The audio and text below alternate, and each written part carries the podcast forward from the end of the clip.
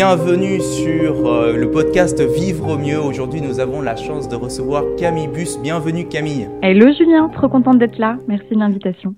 Avec plaisir, plaisir partagé. Euh, tu sais Camille, euh, moi j'ai beaucoup de plaisir à t'avoir aujourd'hui parce que tu es fondatrice de Scaleline, tu es préparatrice mentale pour entrepreneurs. Est-ce que tu voudrais bien te présenter à ceux qui ne te connaîtraient pas? Ouais, avec plaisir. Donc moi c'est Camille et donc je suis préparatrice mentale et coach. Ça fait quoi à peu près huit ans que je bosse dans l'écosystème euh, startup. J'ai bossé dans des incubateurs, des fonds d'investissement. Donc ma spécialité c'est vraiment l'accompagnement d'entrepreneurs. Mmh. Et aujourd'hui je suis à la tête d'une boîte qui s'appelle Scaleline et donc qui accompagne les entrepreneurs à atteindre leurs objectifs, notamment avec la préparation mentale. C'est une entreprise qui euh, qui travaillent pour euh, des, des, entrepreneurs. Tes clients sont des entrepreneurs et toi, tu es, tu es à la tête d'une entreprise. Ouais, exactement. Ma cible, c'est vraiment, vraiment les entrepreneurs, plutôt des, start des entrepreneurs de start-up, des start-up assez avancés. En tout cas, c'est euh, ce modèle-là avec à la fois de l'accompagnement individuel, de l'accompagnement euh, collectif. Donc, euh, donc voilà, c'est hyper cool. Déjà, la préparation mentale, ce qu'il faut avoir en tête, c'est que c'est une méthodologie et des outils qu'utilisent notamment les sportifs de haut niveau pour se préparer mentalement à leur compétition, tu vois. En gros, les athlètes, ils vont avoir un coach sportif qui va les accompagner sur la dimension physique, euh, sportive et euh, pour ceux qui ont la chance d'en avoir, un préparateur et une préparatrice mentale qui va vraiment les accompagner sur la dimension mentale. Quand on parle de mental, qu'est-ce que je mets derrière? C'est vraiment en fait tout ce qui a trait à la connaissance de soi, à la gestion de la pression, la gestion du stress, euh, la mmh. gestion euh, de ses peurs, comment est-ce que je vais aller décortiquer les croyances qui m'empêchent d'avancer ou d'atteindre mes objectifs. Donc on est vraiment sur cette dimension-là quand on parle de préparation mentale. Et si je te le résume, on va dire en une phrase, parce que c'est encore plus que ça, la préparation mentale, en fait, c'est vraiment un entraînement qui permet à un individu comme toi ou moi, c'est pas que réservé aux sportifs, de développer de nouvelles habiletés, donc des mmh. habiletés de concentration, de confiance en soi, de focus, de gestion du stress pour être plus performant dans son quotidien sans sacrifier en fait son, son bien-être. C'est presque du, un, super pouvoir, en tout cas, c'est s'optimiser pour devenir vraiment à la, à, la hauteur de ce qu'on pourrait être. Ouais, c'est ça, c'est développer ses super pouvoirs euh, internes, exactement. Ouais. D'accord. Et euh, concrètement, parce que c'est vrai que quand on parle de préparation mentale, on pense à la préparation sportive, aux sportifs de haut niveau, euh, et peut-être euh, je, pense à des outils comme se visualiser en train de réussir. Est-ce que est-ce qu'on parle, je parle du, je suis dans le bon registre. Quels sont un petit peu les, les outils que tu as l'habitude d'utiliser? Ouais, tu as complètement raison. En fait, la préparation mentale, on va dire, il y a vraiment deux volets. C'est un volet comment est-ce que j'apprends à me connaître. Donc, le préparateur mental va accompagner sur la connaissance de soi, donc identifier ses valeurs, identifier ses forces, euh, identifier, on va dire, voilà, toutes les ressources qu'on a en tout basées sur nos expériences ou non euh, qui peuvent nous booster intérieurement. Donc ça, c'est vraiment un travail introspectif. Et dans la préparation mentale, ce que j'adore par rapport au coaching, par exemple, où c'est pas le, le, cas, même si euh, le coaching est super intéressant, euh, c'est que tu as vraiment des outils concrets, comme celui que tu as évoqué, bah, par exemple la visualisation, qui est des techniques en fait pour euh, se projeter euh, dans une situation donnée et qui va jouer sur certaines choses dans notre cerveau qui va nous permettre de développer de meilleures compétences en vue de cette situation-là. Donc tu as la, visualisation qu'on appelle enfin, qu'on appelle plus imagerie mentale dans notre jargon. Euh, tu vas avoir des techniques de respiration, donc des, mmh. respirations qui vont venir te dynamiser quand tu as besoin de retrouver du peps avant une compétition ou avant une prise de parole en public par exemple, et des respirations relaxantes. Tu vas avoir des techniques d'atteinte d'objectifs. Voilà, tu vas avoir pas mal d'outils, on va dire dans la mallette du préparateur mental pour euh, t'accompagner à être plus performant et être aussi complètement en adéquation avec ce que tu es vraiment et développer toutes tes ressources. Quoi. Et quand on dit en adéquation avec ce que je suis vraiment, j'ai le sentiment qu'il y a une, une notion de progression vers un, un projet quelque part, hein, quelque chose qu'on a envie d'atteindre de, de, ou de concrétiser dans sa vie. Et pour y arriver, bah, je vais apprendre à mieux le faire et c'est pour ça que je peux faire appel à un préparateur mental. Exactement. En fait, ce qui est hyper intéressant avec la préparation mentale, c'est euh, déjà, il y a le mot préparer dedans. Donc assez naturellement, on se dit que c'est pour préparer une échéance, quelque chose. Donc ça fonctionne très bien, tu vois, si par exemple tu as une, énorme conférence euh, en 2023 là qui arrive où tu dois te préparer, c'est hyper efficace. Après, ça fonctionne aussi dans d'autres cas de figure qui sont plus liés au mental de façon générale. Là, typiquement, j'ai accompagné un entrepreneur, euh, tu vois, ça faisait 5-6 ans qu'il avait sa boîte. Il était euh, dans un gros coup de mou, on va dire, tu vois, il avait perdu mmh. un peu l'étincelle des débuts.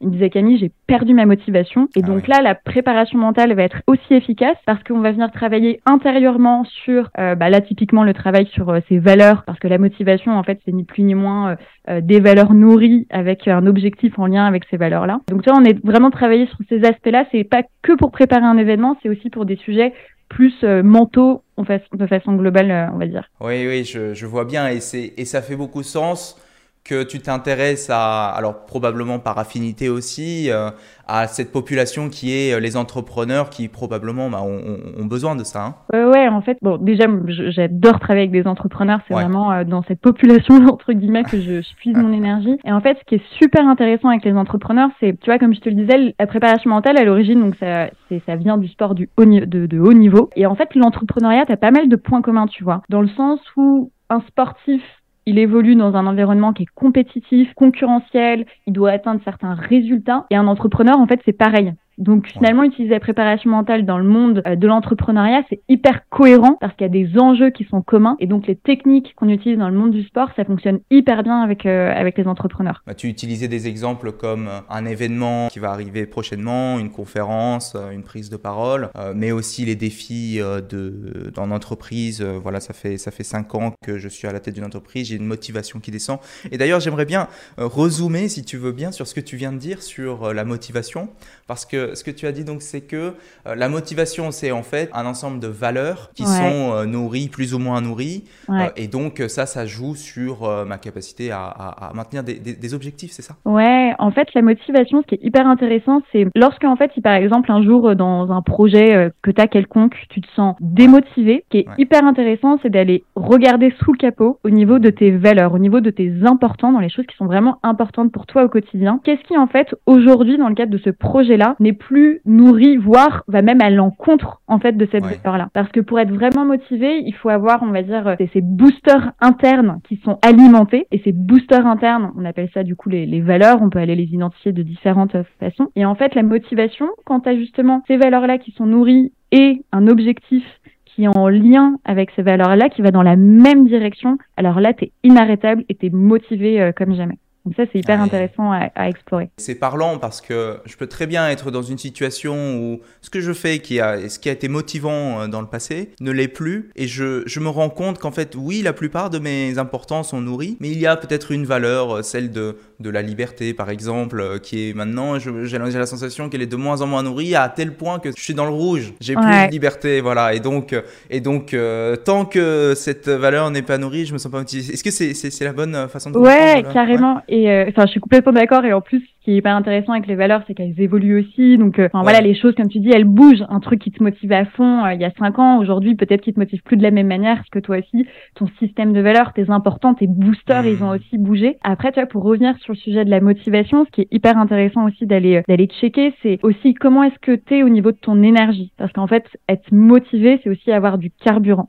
Et donc, mmh avoir du carburant, c'est où est-ce que j'en suis dans mon énergie? Est-ce qu'actuellement je suis crevée? Est-ce que je prends pas du tout soin de mon corps? Est-ce que je prends pas du tout soin de mon alimentation? Est-ce que je prends pas du tout soin de mon de mon mental? Toutes ces dimensions là qui font partie un peu finalement de ton énergie au quotidien qui se renouvelle, c'est des choses aussi à prendre en compte dans la, la motivation. Donc tu vois, c'est mmh.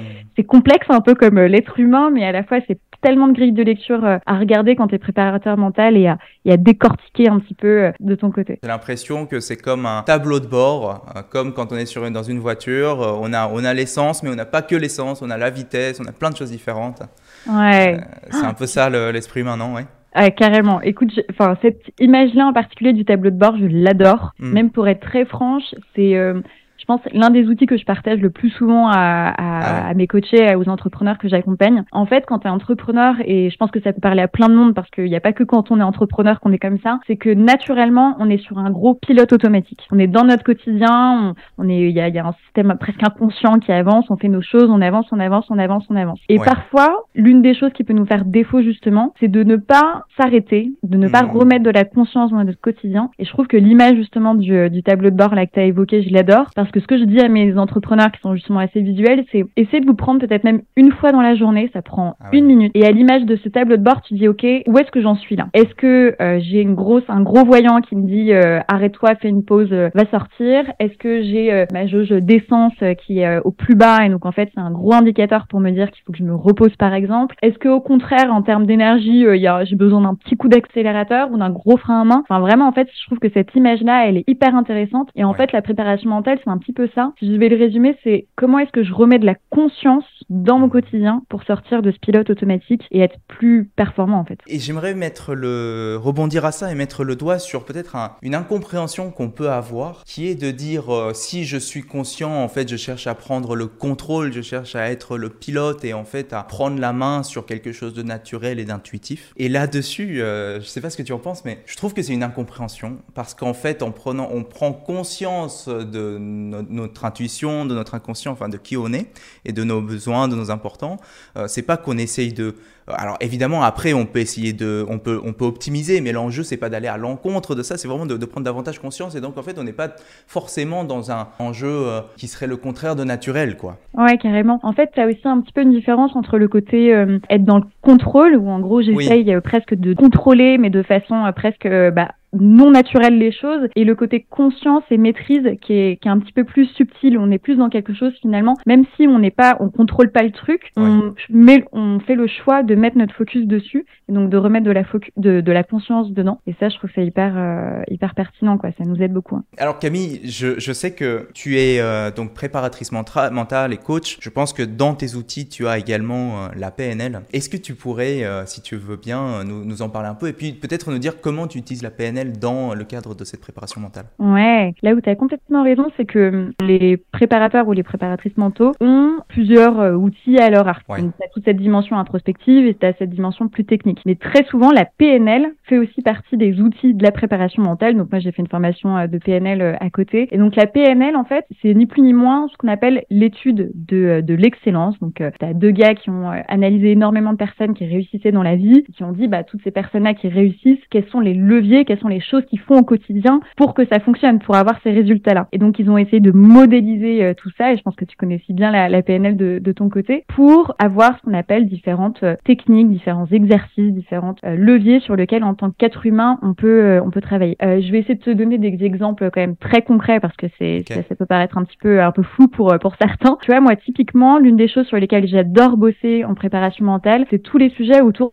des croyances. Les croyances limitantes, c'est toutes les petites histoires ou grandes histoires d'ailleurs qu'on se raconte et qui en fait nous mettent des gros freins, on va dire, dans, dans notre vie. Euh, tu vois, par exemple, j'ai accompagné un entrepreneur qui euh, allait avoir plusieurs prises de parole en public sur euh, sur les réseaux et donc il avait une certaine croyance sur le fait qu'il allait pas être bon dans ses prises de parole en public. Et donc là, la PNL, de façon ultra concrète, on utilise ce qu'on appelle un, un, protocole, par exemple, qui s'appelle la marelle des croyances, où une fois qu'on a bien détecté la, la croyance qui était présente, avec un exercice qui euh, qui, est, qui, est, très simple mais super super puissant. On va venir déconstruire cette croyance pour venir un peu remplacer le fichier je suis euh, nul en prise de parole en public par un autre fichier qui dit qu'en fait j'en suis tout à fait capable. Donc là je te le fais en version ultra euh, résumée, mais en effet la PNL qui est en fait des outils de transformation de soi, ça fonctionne hyper bien dans le cadre de la transformation, dans, le cadre de la préparation mentale. Je vois complètement l'intérêt, enfin comment dire, une personne qui pense je n'en suis pas, pas capable ou je ne suis pas à la hauteur, si elle transforme sa croyance jusqu'à ce que ça devienne je suis à la hauteur, j'en suis capable, forcément ça a un impact euh, visible, net, concret, euh, rapide sur les domaines de vie sur lesquels cette personne est en train de travailler. Quoi. Ouais, exactement. Je me demandais, Camille, si euh, justement tu avais un outil pour un entrepreneur hein, qui, est donc, qui est donc ta cible, enfin ton, les personnes que tu accompagnes, ou même toute autre personne qui aurait besoin, de, voilà, elle se retrouve face à un challenge, elle a besoin, elle aimerait anticiper ce challenge qui l'attend dans un futur proche, on a parlé peut-être de conférences, etc., n'importe lequel. Quel outil est-ce que tu pourrais lui donner? Un outil que j'aime bien, en tout cas ce que je recommande à quelqu'un justement qui connaît pas forcément la préparation mentale ou quelqu'un en tout cas qui nous écoute, en fait, c'est si j'ai un, un, événement par exemple important à préparer, c'est d'adopter un peu la posture d'un sportif de haut niveau, tu vois. Et un sportif de haut niveau, comment est-ce qu'il va se préparer mentalement à une compétition? En fait, il va séquencer cette préparation en trois temps. Les trois temps, c'est il va y avoir la phase de préparation, il va y avoir la phase d'action pendant la compétition par exemple et la phase de récupération. Donc l'un des outils que j'aime bien partager à des entrepreneurs mais que je peux te partager à toi ou tu as plein de personnes qui écoutent, c'est en fait si j'ai un événement important, une échéance importante qui vient, je me pose et je me dis OK, qu'est-ce que je mets en place dans ma phase de préparation? Dans ma phase de préparation, c'est pour être au top, par exemple dans le cadre de ma conférence euh, devant euh, telle personne, qu'est-ce que j'ai besoin, comment j'ai besoin d'être et qu'est-ce que j'ai besoin de mettre en place. Donc typiquement dans la phase de préparation, je vais avoir besoin de mettre en place des exercices qui vont un peu me relaxer.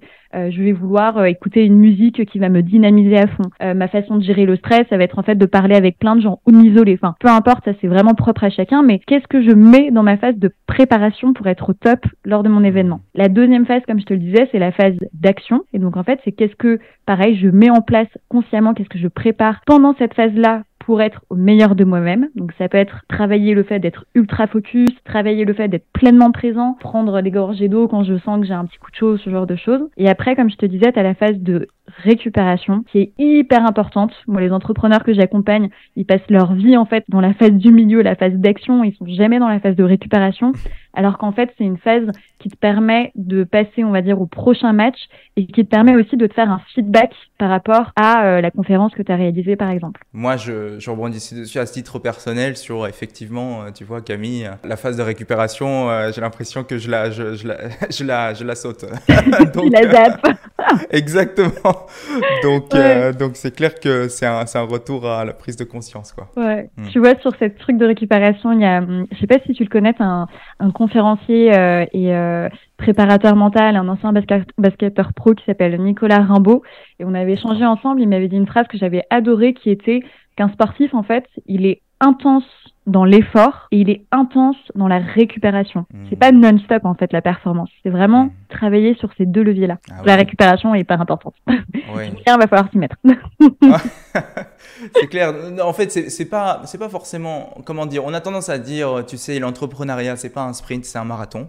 Mmh. Mais en fait, une meilleure vision, ça serait de dire que l'entrepreneuriat en fait c'est un fractionné.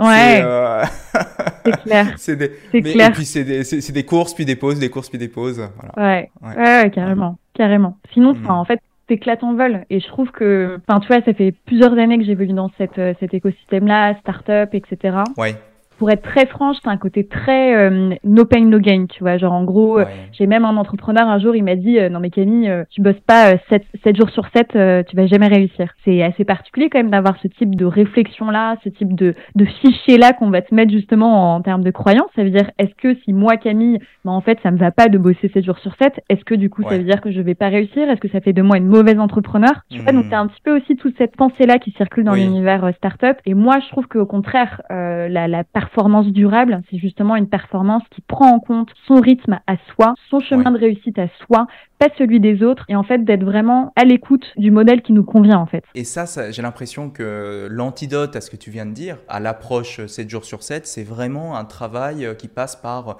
croyance identité, qui passe par repriorisation des valeurs, de mes importants, et puis, de, et puis surtout de prise de conscience. C'est de faire cet exercice de projection où j'en suis dans 5 ans si je, je continue comme ça, et probablement je ne suis pas à un bon endroit. C'est clair. Mais c'est peut-être, oui, ça passe peut-être par euh, effectivement cette, cet imaginaire qu'on a de, du, de de ce que doit être un entrepreneur euh, investi à 7 jours sur 7, 24 heures sur 24. Ouais, carrément. Mais c'est pour ça que je trouve ça intéressant de venir aussi déconstruire et d'apporter aussi d'autres modèles de réussite parce que sinon, en fait, ça peut être hyper décourageant. T'imagines pour des personnes qui se disent, mais en mm. fait, moi j'ai ma famille à côté, euh, enfin, être avec mes potes le week-end, c'est trop important. Bah, en fait, ça veut dire que si je bosse pas 7 jours sur 7, je vais jamais réussir, donc autant pas me lancer. Donc, moi, c'est vraiment un truc que j'ai envie de proclamer haut et fort. C'est tout à fait possible de réussir en respectant son rythme et je dirais même que c'est indispensable de, de respecter son rythme. Sinon, tu tiens hmm. pas 5 ans, quoi. Merci pour ça, Camille. Euh, moi, je, serais curieux d'en savoir un petit peu plus, justement, du coup, euh, sur toi, parce que donc, tu m'as présenté, euh, tu nous as, tu nous as présenté ce que tu fais. Mais pour l'instant, on, est curieux de savoir qu'est-ce qui t'a amené à, faire ça, en fait? En fait, je pense qu'il y a un peu deux choses. Donc, en gros, moi, j'ai bossé dans des incubateurs et fonds d'investissement. Donc, c'est des structures qui accompagnent des startups à se développer ou, ou, à, ou en tout cas à investir financièrement dans, dans, leur, dans leur croissance. Et moi, ce que j'ai observé, c'est que tu as énormément d'entrepreneurs qui sont bien accompagner sur les sujets RH, juridiques, euh, business,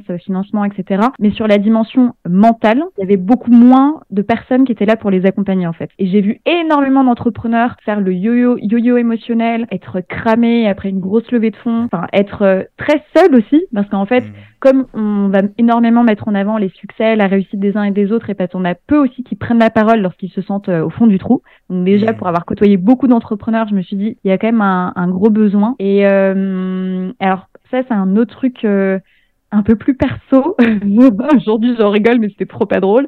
Euh, en gros, euh, il y, a, il y a quelques années, quand j'ai commencé à, à bosser, j'ai eu un, en fait une, une phobie de la prise de parole en public. Euh, dès qu'il fallait prendre la parole devant plus de, de deux personnes, euh, je devenais euh, rouge écarlate, je faisais des, des crises d'angoisse, enfin, au point de rester bloquée dans des toilettes et de jamais en ressortir quand il fallait que j'arrive sur une scène ou autre, tu vois. À l'époque, j'ai décidé de, bah, de prendre quand même le taureau par les cornes et de pas rester dans cette situation un peu handicapante, on va dire.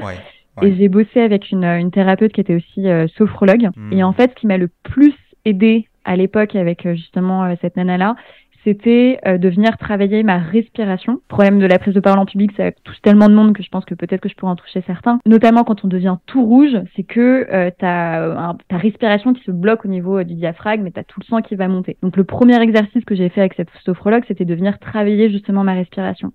Et d'autres exercices que j'ai fait avec elle, parmi d'autres, ça a été justement de travailler en me visualisant dans les futurs exercices que j'allais faire, que j'étais au top, que j'étais dans les meilleures conditions, que j'étais confiante, etc. Et donc en fait, ce qui est super drôle, c'est que toutes ces choses-là que j'ai faites par rapport à une grosse douleur euh, que j'avais, en fait, aujourd'hui, c'est des outils que je partage à des entrepreneurs dans le cadre de ma boîte. Donc, euh, je sais pas si c'est un hasard, mais en tout cas, il y a sûrement un lien avec ce que je fais aujourd'hui. C'est devenu ta force, finalement. Tu as plein d'expériences de vie euh, qui sont euh, vraiment pas très drôles euh, sur le moment et quelques années après, en fait, tu te rends compte que tu as puisé ta force là, voire une vocation de cette, de cette vie-là, quoi. Donc ça, c'est fort. Parce que c'est sûr que je me mets à ta place euh, quand tu étais euh, à ce moment intense euh, où tu étais rouge écarlate et que tu te disais que tu pouvais pas y aller, c'était pas un moment sympa forcément. Hein. Non, non, c'est clair. Donc en tout cas, toutes les personnes qui ont des sujets comme cela, il y a plusieurs leviers sur lesquels il faut, enfin, il faut qu'il faut regarder. Tu as un gros levier, on va dire, sur la confiance en soi, sur le regard des autres. Tu as aussi des leviers, on va dire, plus mécaniques, ou comment est-ce que je travaille ma respiration, comment est-ce que je gère mon stress, parce que c'est aussi beaucoup de stress finalement la prise de parole en public. Et ça, euh, les techniques justement de visualisation, de relaxation. Tu vois, moi, un truc que j'ai fait aussi, c'est que je m'étais énormément inspirée euh, de TEDx. Tu vois, j'en mm. avais consommé à fond. J'étais en mode, OK, comment ils font, comment ils font? J'observais, je décortiquais. J'étais en mode, OK, ils se placent comme ça. Ils jouent aussi avec leur auditoire. Ils, se, ils jouent avec mm. l'espace. Ils jouent avec leur voix. Euh, ils me font des, des pauses entre chaque phrase, etc. Donc, tu vois, le fait aussi de venir euh, s'enrichir finalement de tout ce qui existe sur euh, le web ou ailleurs par rapport à un problème que toi t'as, euh, c'est hyper euh, puissant. Après, le, le, on va dire la chose qui a vraiment craqué cette phobie et qui m'a permis un jour de, de, de vraiment switcher, et aujourd'hui d'ailleurs j'adore prendre la parole en public, c'est l'entraînement. L'entraînement, l'entraînement, l'entraînement, l'entraînement. C'est inspirant, pourquoi? Parce qu'en fait, transformer sa vie, ça s'apprend. Moi, j'avais, j'avais, un, j'avais un sujet de, de chercher l'approbation des autres. Quand je suis arrivé en, en France, euh, je parlais pas la langue française puisque je suis d'origine coréenne. Ouais. Et, donc, euh, et donc, en fait, les réponses sont à l'extérieur de moi. Donc, évidemment, euh, je n'ai pas la réponse. Ils ont la réponse. Ils sont, ils sont sur un piédestal. Je, je me mets en dessous et donc, je cherche l'approbation des autres. et, donc, et donc, plein de conséquences sur notamment, tu vois, l'anxiété sociale, notamment, hein, qui sont des sujets sur lesquels j'ai travaillé. Et donc, à un moment donné, une, à l'intérieur de soi, une énergie tellement puissante qui dit je mérite mieux que ça, j'aspire à plus que ça. Et donc en suivant cette énergie, on va les tirer sur le fil et progressivement récupérer les, toutes les réponses euh, que, que, transformer sa vie, ça s'apprend. Et je crois que c'est important en fait de, de jamais euh, lâcher euh, cette, cette énergie qui est au fond de nous. Ouais, carrément. Et merci pour ton partage parce que je trouve que c'est ce qui aide le plus les autres en fait. De se rendre compte que mmh. les personnes qui sont à un certain niveau aujourd'hui, ils sont aussi passés par des étapes qui peuvent être des étapes en tout cas qui nous parlent ou qui sont similaires aux nôtres. Et que toutes ces étapes-là, c'est un peu aussi la, la théorie des, des petits pas, nous permettent d'atteindre nos, objectifs tant que justement tu es, tiré par euh, une énergie, en tout cas quelque chose de plus fort que toi qui te permet euh, de te dépasser justement. Et ça me permet en plus de te demander si justement la préparation mentale, comme pour, une, pour un utilisateur, est-ce que ça s'apprend? Ouais, bah, la préparation mentale, en gros, comme tu as un volet très euh, connaissance de soi et un volet, on va dire, plus outils techniques, tu as déjà des personnes qui, dans leur quotidien,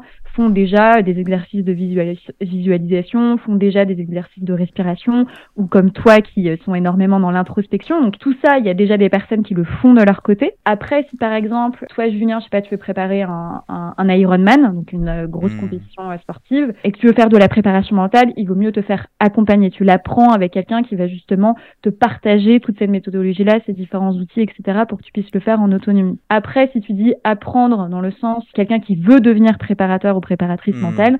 Ça, ça, ça s'apprend euh, clairement dans le sens où euh, bah, tu accompagnes des humains à la fin. Donc, c'est important d'avoir un cadre, c'est important d'avoir les bons euh, outils entre les mains. Et donc, ça, typiquement, tu as des écoles qui existent. Moi, j'ai fait une hmm. école qui s'appelle l'Académie de puissance mentale, mais tu en as plein d'autres qui existent. Tu as même des diplômes universitaires. Donc, ça peut être ce type de structure-là aussi si tu veux apprendre la préparation hmm. mentale pour l'enseigner ou en faire ton métier par la suite. Pour l'audience, c'est vraiment de réaliser que, que, ça s'apprend. C'est vraiment simplement une question de méthodo et de, là où j'en suis aujourd'hui. Mon passé, mon présent n'a pas à être, à être mon futur. Et Camille, est-ce que, est-ce que justement pour toi, aujourd'hui dans l'éducation, et je prends l'éducation vraiment au sens large, pas forcément euh, l'école, l'institution, mais aussi euh, l'éducation familiale, l'environnement, l'habitus, le déterminisme social au sens de Bourdieu, euh, est-ce que dans tout ça, dans, dans, dans tout ce qu'on apprend dans la vie, on, est-ce qu'il y, aurait quelque chose euh, qu'on gagnerait à apprendre un petit peu plus tôt dans la vie euh, qui pourrait nous être utile? Dans l'éducation, euh, il y a forcément au sens large plein de choses à, à redire, entre guillemets. Moi, un truc quand même que j'observe, mais j'ai quand même l'impression que ça bouge, c'est que tu vois que ça soit à l'école ou tu vois, dans nos modèles familiaux ou autres, on nous apprend beaucoup de choses qui sont tournées vers l'extérieur. Tu vois, je sais pas, on va mmh. apprendre des matières, on va apprendre des, des, des choses externes. Mais on nous apprend très peu à être tourné vers nous à venir décortiquer comment est-ce qu'on fonctionne, ou tout simplement à un niveau très basique de savoir qu'est-ce qui est important pour nous, quelles sont nos valeurs justement. On revient beaucoup euh, sur ce sujet-là, mais pour moi c'est le c'est le terreau euh, des, des, de toute transformation pour les voilà des personnes qui veulent qui veulent avancer euh, en alignement avec eux-mêmes. Mais tu vois, moi je trouve que ce qui manque dans l'éducation, que ce soit école ou autre, c'est de nous apprendre à comment est-ce qu'on vient explorer important pour nous. Comment est-ce qu'on se tourne vers l'intérieur et pas comment est-ce qu'on n'est pas sans cesse que tourné vers des enseignements externes oui, c'est-à-dire, euh, je me projette, hein, on est en 2050, euh, on, a des, on a des cours d'apprendre à se connaître, on apprend les valeurs. Euh, on aurait donc potentiellement une méthodo qui nous explique avec, avec des fondements, on va dire, empiriques, scientifiques, basés sur l'académie, qui nous expliquerait, voilà comment l'être humain, il a l'habitude à avoir une structure de valeurs et qui oriente, qui oriente ses importants. Quel impact ça pourrait avoir dans la vie, on aurait des individus qui sont euh, plus alignés avec leur sens. C'est ça l'impact? En fait, l'impact, il serait ultra euh, large parce que tu aurais à la fois donc des personnes qui se connaîtraient mieux. Oui. Et je pense que le fait de se connaître mieux, ça te permet aussi d'être plus en accord avec tes choix. Et tu vois, aujourd'hui, tu as tellement de personnes qui, à 30, 40, 50 ans, ouvrent les yeux et se disent qu'ils sont en fait complètement euh, paumés hmm. et euh, qu'en fait ils n'ont pas fait les bons choix de carrière ou ils ont fait en fonction de ce que la société attendait d'eux ou ce que leurs parents voulaient ou en fonction de la matière préférée qu'ils préféraient à l'école et donc ils se sont dit bah je vais faire euh, je sais pas de l'éco ou j'en sais rien. Et en fait qu'ils sont passés à côté justement potentiellement d'une partie de leur vie parce qu'ils n'ont pas été à l'écoute de ce qui était important pour eux vraiment à l'époque. Peut-être que ce qui était important pour eux en fait c'était une dimension plus artistique ou autre. Donc je pense que tu vois, si on apprenait à mettre notre notre attention, ou en tout cas à venir explorer toutes ces valeurs, toutes ces choses qui sont importantes. qu'est-ce qui est important pour nous en fait à cet instant-là? Je pense qu'il y aurait euh, y aurait moins de personnes qui s'en sentiraient euh, complètement paumées à, à, certains âges par rapport à leur choix euh, de vie tout court, tu vois. Donc je pense que ça serait, ça serait cool. Je crois que c'est donc davantage d'épanouissement euh, personnel et davantage de contribution sociétale. Et donc euh, c'est un intérêt collectif, c'est un vrai intérêt collectif, je crois. Et j'aimerais rebondir. Je veux citer, tu sais, euh, Juliette Funès qui par exemple publie Développement impersonnel et qui est quand même, dont sa, thèse est quand même très populaire dans, dans, une partie de la population. Et c'est vrai que on, on, a tendance à dire que le développement personnel est un, un outil qui traduit une idéologie idéologie euh, et euh, hyper individualiste euh, au service de son développement personnel, mais sans penser à l'implication que ça peut avoir au niveau sociétal. mais pourtant, ayant lu ce livre et ayant cherché à comprendre les arguments, c'est vrai que j'ai beaucoup de mal à adhérer à ces propos quand on voit la démonstration, si je puis dire, hein, qu'on a faite juste avant ensemble. Carrément. Et et tu vois, un autre truc qui m'est venu quand on, quand on discutait là sur le fait de ce serait quoi les impacts finalement de mieux se connaître, bah en fait, mieux se connaître, ça nous permettrait aussi plus facilement, je pense, de développer notre propre différence. Et à mes yeux, si tu développes ta propre différence, ça va être plus facile pour toi d'accepter aussi la différence de l'autre. Pour moi, on n'est pas uniquement sur une démarche ultra euh, centrée sur soi et qui, euh, va envoyer euh, balader tout le reste. Au contraire, cette démarche-là, permet aussi un monde où on accepte plus la différence à mes yeux. Une démarche d'écoute et, presque d'empathie. Hein. Ouais. De, de, de, l'auto-empathie qui me permet, qui m'ouvre les portes de l'empathie à l'autre. Qu'est-ce qu'on peut faire pour que ça soit le cas pour, pour demain, pour 2050 Voilà, les années Covid qu'on a vécues sont, ont été quand même assez euh, game changer dans le, la façon dont les individus euh, euh, ont revu leurs priorités. Donc, tu vois, je trouve qu'il y a quand même un gros mouvement sur le fait que on accepte peut-être moins de choses qu'on acceptait avant. Et donc, de façon générale, les, les, enfin, de ce que j'observe, les gens sont quand même plus à la recherche de réponses, plus à la recherche de modèles qui peuvent leur hmm. convenir, et donc dans ce travail d'introspection, de connaissance de soi. Et donc, pour que ça soit plus le cas, je pense que bah, déjà typiquement, euh, enfin, ce que tu fais, tous les contenus qui sont aussi hmm. gratuits, qui permettent à des personnes d'introspecter de façon euh, bah, complètement libre, avec des podcasts, des vidéos, etc., ça y contribue fortement. Je pense que le, les écoles ont un rôle à jouer. Alors, pour être très franc, je ne sais pas si le modèle euh, de l'école euh, collège, lycée ou euh, primaire peut être complètement craqué comme ça d'ici 2050, mais ne serait-ce que les structures, tu vois par exemple, je sais pas si tu connais, tu as pas mal de, de boîtes qui se sont créées comme Chance, Switch Collective, qui sont des boîtes en fait qui accompagnent dans le la recherche de, de sens pour sa vie future, qui sont des espèces de bilans de compétences un peu revisité avec une grosse grosse partie euh, liée à l'introspection. Ben, en fait, tout ça, toutes ces initiatives là, ça participe finalement à la connaissance de soi et ça participe à l'épanouissement des uns euh, et des autres. Donc je pense que c'est hmm. déjà de bonnes pistes à développer euh, à fond euh, pour les prochaines années. Camille, je te propose une séquence dans laquelle on va apprendre un petit peu plus aussi encore à, te connaître, si tu veux bien, avec des questions courtes. C'est parti. Ok, première question, quel est ton, ton film préféré? Alors moi je suis très série, j'adore les séries comme Ou séries Silicon Valley, We Crash, qui sont des, qui sont des séries de start-up. après film, un truc qui me revient, c'est Bienvenue à Gataka, je sais pas si tu vois, qui est un, un, film à l'ancienne mais qui est assez euh, assez dingue et très marquant pour le coup. C'est de la dystopie, non? C'est de Ouais, exactement, exactement. Et en plus, c'est un film qui est sorti dans les années 90 que j'avais même vu à l'école, tu vois. Et à l'époque, euh, je sais plus, tu dois avoir un passage qui dit que ça va être le monde du futur où en gros on sélectionne les gens sur leur ADN, etc. J'étais en mode, oh mon dieu, est-ce que c'est vraiment à ça que va ressembler le futur? Est-ce que tu as une personne qui, qui t'inspire? Écoute, il y a plein de personnes qui m'inspirent. Moi, il y a un, trio qui m'inspire particulièrement, que tu dois sûrement connaître, qui est euh, euh, le trio Christophe André, euh, Mathieu Ricard et Alexandre Julien. qui en fait ont écrit pas mal de bouquins, ils font pas mal de conférences ensemble, qui est en fait un philosophe, un psychiatre et un bouddhiste. Et les trois ensemble, ça te crée en fait une vision de la société parce qu'ils parlent énormément de sujets autour de la vie, qui est ultra puissante et j'adore. Enfin, en tout cas, mmh. consommez leurs bouquins si, ou leurs conférences si vous souhaitez. je suis fan. Les trois bah, Merci. On va mettre ça en description, tout ça. Et, effectivement, moi, je connaissais ces personnes individuellement, mais j'avais pas conscience qu'ils étaient voilà, actifs ensemble. Ils faisaient du contenu ensemble, ouais. Ouais, ouais, t'as un bouquin qui s'appelle Enquête de sagesse et qui est, génial. Ils échangent sur des sujets de la vie. C'est un peu comme si t'étais au milieu d'eux en mode discussion. Le, bouquin est écrit en mode discussion et, et les trois apportent un, une inspiration de dingue. Camille, à quoi ressemble pour toi une journée idéale? Pour moi, une journée idéale, c'est une journée où tu as complètement décidé ce que tu vas faire de ta journée. Donc, si tu as décidé d'aller faire du sport, si tu as décidé de faire, de passer du temps avec tes proches, ou si tu as décidé de passer ta journée à bosser, c'est ça la journée idéale. Une journée en, conscience. Ouais, exactement, où tu choisis tout. C'est ça, je crois d'ailleurs. Tu as une définition du bonheur qui dit que le bonheur, en fait, c'est pas le, c'est pas l'accumulation des choses, c'est pas le succès, mais le bonheur, c'est de vivre ce qu'on a choisi. Effectivement, euh, je partage le, concept du bonheur qui est effectivement une vie en, en alignement avec, euh, avec ce qu'on veut, une, euh, dont on a, on a choisi les conditions. ça me faisait penser à, à cette, aussi à cette, à cette pensée que le but, c'est aussi de faire l'expérience d'une vie qui a, qui a du sens, qui a du sens. Donc je crois que ça mmh. rejoint cette idée du, cette idée du bonheur en tout cas que, qu'une vie, que, que, le bonheur est une, et de faire l'expérience d'une vie dans laquelle on a, on a choisi les conditions de la vie. Est-ce qu'à choisir, il vaudrait mieux aimer sa vie telle qu'elle est ou est-ce qu'il vaudrait mieux euh, l'améliorer? C'est une question de piège ton truc. euh, non, écoute, j'ai envie de dire, en fait, tout dépend des résultats que tu souhaites avoir.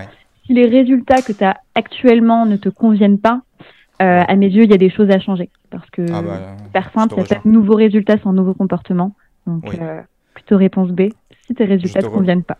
Je te rejoins. Si je suis dans le désert et que, et que j'ai soif, j'ai aller, aller, aller me servir à boire plutôt que me satisfaire de ma condition. Autrement, je risquerais de mourir assez vite. C'est ça, exactement. est ta plus... Est-ce que tu as une peur?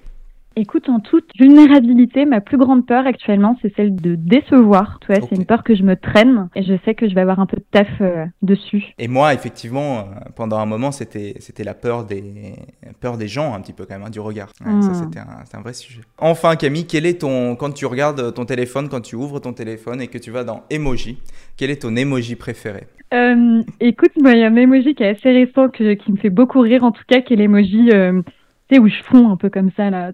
Tu vois duquel je parle Un emoji qui fond, c'est un emoji, je crois que t'as peut-être que sur Apple, mais qui, qui, est comme ça. Merci Camille, on arrive bientôt à la fin. Trois questions pour conclure. Alors euh, la première question Camille, c'est euh, quels sont tes projets sur les prochaines années? Écoute, moi je développe à fond euh, ma boîte avec un peu ce combat justement d'une performance durable ou en tout cas d'un dépassement de soi qui prend en compte la dimension humaine et qui est vraiment réussir sans se cramer. Ça c'est vraiment mon combat des prochaines années. Euh, je vais relancer aussi à fond euh, là une chaîne une chaîne YouTube. Et euh, pourquoi pas vision long terme de créer une école de, de préparation mentale. J'ai hâte de voir ça. Est-ce que tu aurais une lecture, une personnalité, un podcast, un auteur, un penseur à nous faire découvrir? Écoute, podcast, si vous avez bien aimé en tout cas le sujet du mindset et de la préparation mentale, je vous recommande à fond le podcast de Geoffrey Brochet qui s'appelle Puissance mentale qui a un, podcast vraiment euh, sur le sujet euh, de la prépa mentale, du mindset, enfin voilà, de tous ces sujets-là avec beaucoup d'exercices euh, concrets. C'est mon formateur et mentor, donc vous retrouverez des points communs avec ce, ce, que j'ai partagé aujourd'hui. Et lecture, le dernier bouquin que j'ai dévoré et qui est très en lien aussi avec l'entrepreneuriat, si c'est un sujet qui vous intéresse, c'est le livre Entreprendre et surtout être heureux de Alexandre Dana, qui est le fondateur de, de Live Mentor. Live Mentor. Vraiment une, une petite pépite pour entreprendre sans culpabilité. Excellent, merci pour ça. Beaucoup de ressources, beaucoup de, de lectures, recherches euh, à l'issue de, de, cet échange. Et pour conclure, euh, ma dernière question pour toi, c'est est-ce que tu as un message pour finir? Peut-être, c'était ok, j'ai une citation sur laquelle je suis retombée là il y a quelques jours que j'ai trouvé cool. Camille, je suis ok. merci. Et en fait, qui disait que euh, dans la vie, tu as les gens qui vivent, tu as les gens qui sont vivants. Et une question que je peux t'inviter en tout cas à te poser ou à toutes les personnes qui nous écoutent, c'est de se demander aujourd'hui, qu'est-ce qui me permet de faire partie des gens qui sont vivants à méditer. Merci Camille Bus, euh, préparatrice mentale et coach, euh, d'avoir été sur ce podcast. Merci Julien, merci beaucoup, merci pour ce temps-là. Bye bye